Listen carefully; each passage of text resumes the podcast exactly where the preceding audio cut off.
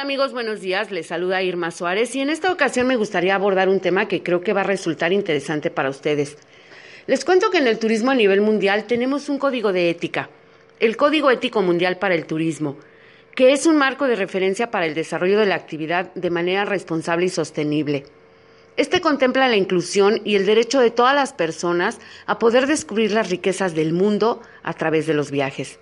En este sentido, observe usted que cada vez hay más gente, instituciones y grupos sociales responsables y que defienden un turismo para todos, es decir, un turismo del que pueda disfrutar todo el mundo por igual, independientemente de su capacidad. Les cuento que la Organización Mundial de la Salud, la OMS, estima que el 15% de la población mundial, mm, más o menos mil millones de personas, tiene algún tipo de discapacidad. Con poblaciones que envejecen con rapidez, el número de personas que encontrarán obstáculos aumentará. La OMS afirma además que la mayoría de nosotros desarrollaremos alguna discapacidad en algún momento de la vida y antes o después tendremos necesidades especiales para acceder a infraestructuras, servicios y, por supuesto, a productos turísticos adecuados. Y ahí viene la reflexión. El mercado del turismo accesible representa una oportunidad de oro para los destinos. Facilitar los viajes para las personas con discapacidad no solo es cuestión de derechos humanos, sino también una gran oportunidad de negocio. Me gustaría recalcar que los estudios indican que las personas con alguna discapacidad tienden a viajar con mayor frecuencia en temporada baja, suelen ir acompañados o en grupo, repiten más a menudo sus visitas y en algunos lugares del mundo gastan más que el promedio en sus viajes.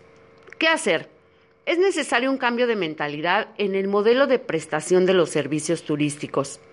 Debemos entender que generar accesibilidad contribuye a mejorar la calidad del producto turístico y, claro, incrementa la competitividad de los destinos. En este caso de la Huasteca Potosina, sobre todo por la propia naturaleza de la región que presenta sitios con dificultad para acceder a ellos. Es necesario que la política y la estrategia de turismo sea direccionada en este sentido que los servicios y la infraestructura consideren temas, por ejemplo, como la edad, la movilidad, la discapacidad o el estado de salud. Esto no es nada nuevo, amigos. Hay técnicas para el diseño universal, hay nuevas tecnologías y herramientas de información para que nuestra bella región huasteca pueda atender de manera eficaz a aquellos visitantes que necesitan un acceso en condiciones.